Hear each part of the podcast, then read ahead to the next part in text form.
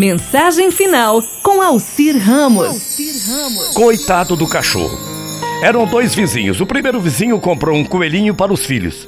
Os filhos do outro vizinho pediram um bicho para o papai. O homem comprou um pastor alemão. Papo de vizinho, né? Mas ele vai comer o meu coelho. De jeito nenhum, imagina. O meu pastor é filhote. Vão crescer juntos, vão pegar amizade. Entendo de bicho, problema nenhum. E parece que o dono do cachorro tinha razão. Juntos cresceram e amigos ficaram. Era normal ver o coelho no quintal do cachorro e o cachorro no quintal do coelho. Ficaram amigos as crianças felizes, eis que o dono do coelho foi passar um final de semana na praia com a família e o coelho ficou sozinho em casa. Isso numa sexta-feira. No domingo de tardezinha, o dono do cachorro e a família tomaram um lanche quando entra o pastor alemão na cozinha. Eles estavam tomando lanche e ficaram assustados. Pasmo, trazia o coelho entre os dentes, todo imundo, arrebentado, sujo de terra e é claro, o coelho estava morto.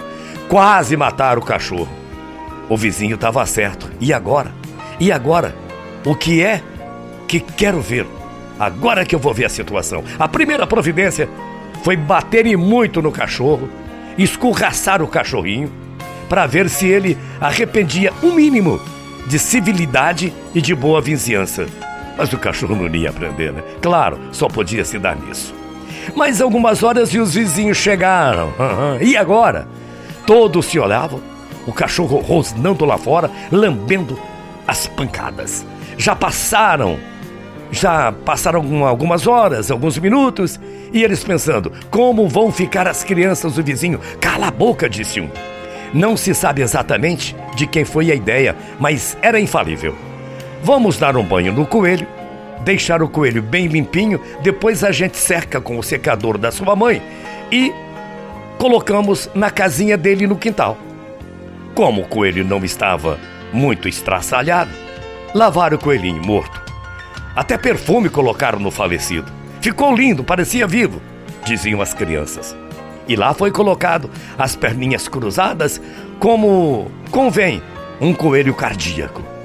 Umas três horas depois, eles ouvem a vizinhança chegar.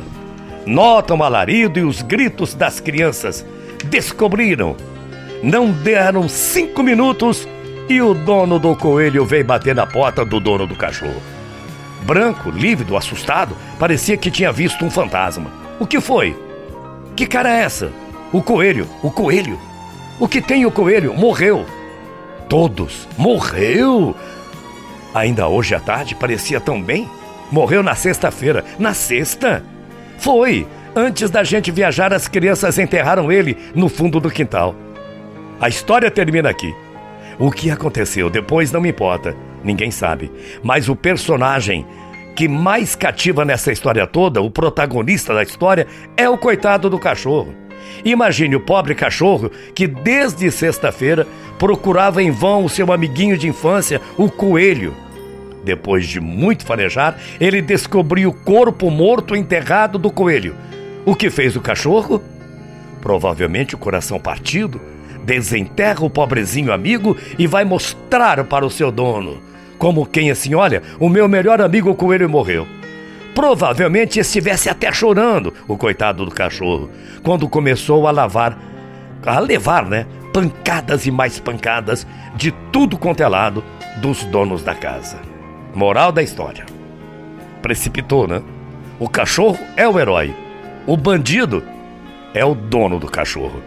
Bom dia Bom domingo, até amanhã. Tchau, feia.